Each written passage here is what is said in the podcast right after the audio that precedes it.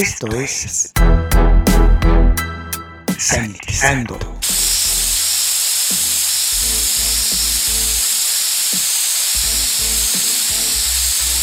El espacio musical para combatir los gérmenes. Sanitizando. Hola, les saluda Luis Diego. Sean bienvenidos a Sanitizando, el espacio utilizado para combatir los gérmenes. En estos momentos vamos a escuchar a la leyenda de la trompeta, Chet Baker.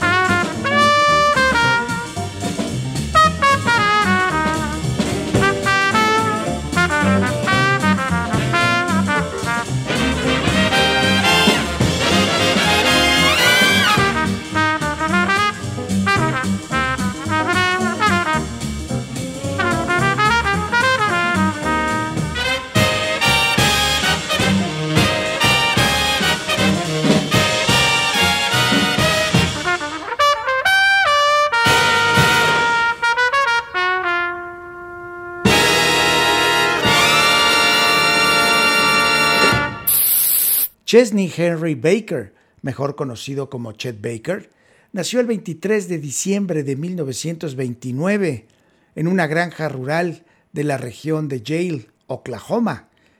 Hacia 1940, su familia se trasladó a Glendale, California, y allí su padre, aficionado a la guitarra, le inculcó el gusto por el jazz a través de los discos de Jack T. Garden, un trombonista de la época del swing. Su primer instrumento fue un trombón, pero su futuro no estaba escrito para su especialización en ese instrumento. En el conservatorio de su ciudad, el Glendale High School, aprendió nociones básicas de trompeta y enseguida empezó a tocar en las bandas juveniles, imitando a los grandes trompetistas blancos de la época, Biggs, Biederbecker y Harry James.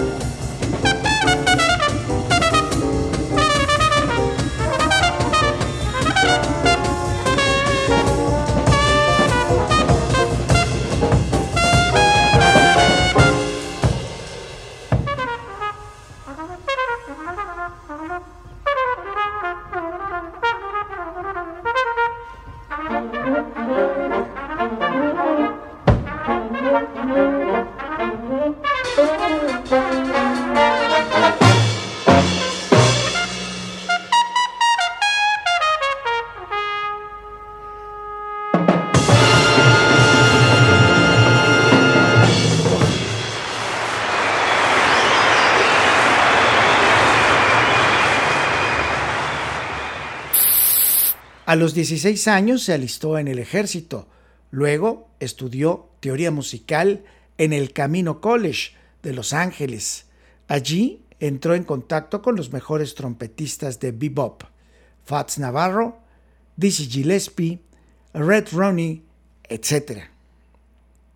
Como el trabajo no abundaba, volvió a entrar al ejército en 1950, pero una situación nada cómoda en el desierto de Arizona lo separó definitivamente de la vida militar.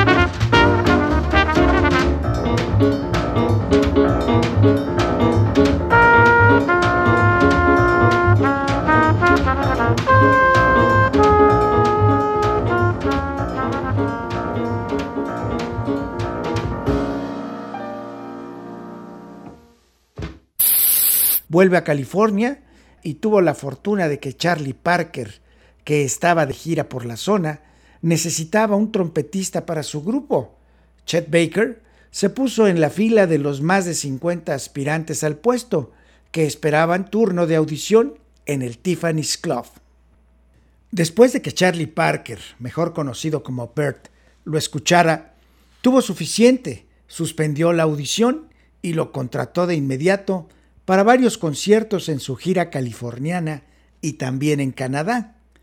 Tan impresionado quedó Charlie Parker de aquel joven que a la vuelta a Nueva York les dijo a Dizzy Gillespie y a Miles Davis que pusieran mucha atención en aquel joven trompetista blanco.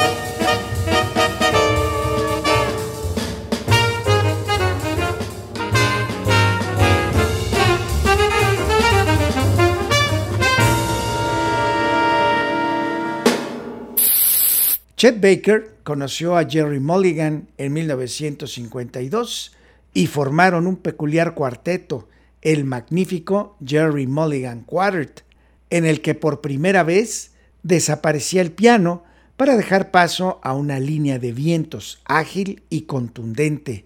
Aquel sonido se hizo tan popular que fue tomado como insignia del jazz que se hacía en la costa oeste de los Estados Unidos, a pesar de que Mulligan procedía de Nueva York y Baker tenía todos sus admiradores en la costa este, el estilo se le conoce como West Coast Jazz.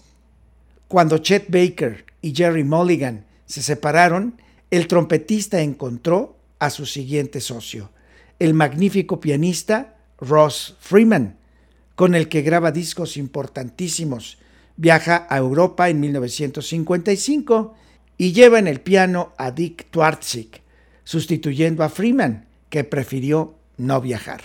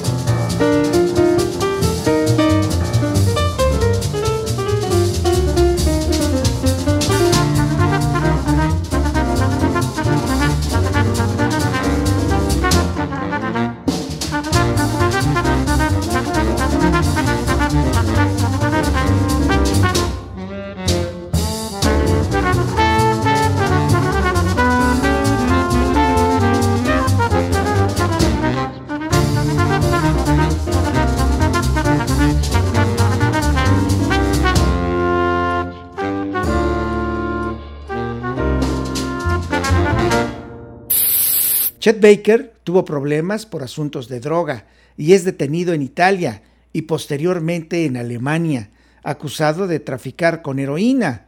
Realiza excepcionales grabaciones en París y vuelve a Nueva York, donde con motivo de una brutal paliza pierde los dientes y la facultad de embocar bien la trompeta. Sin embargo, se recuperó lenta y dolorosamente. En total, graba 167 álbumes como solista o acompañando a otros músicos. En la última etapa de su carrera, grabó numerosos y magníficos discos, especialmente para sellos europeos. Su muerte en Ámsterdam, Holanda, se produjo en extrañas circunstancias. Dicen que alguien lo arrojó por una ventana el 13 de mayo de 1988. Con su muerte, el jazz perdió un músico excepcional.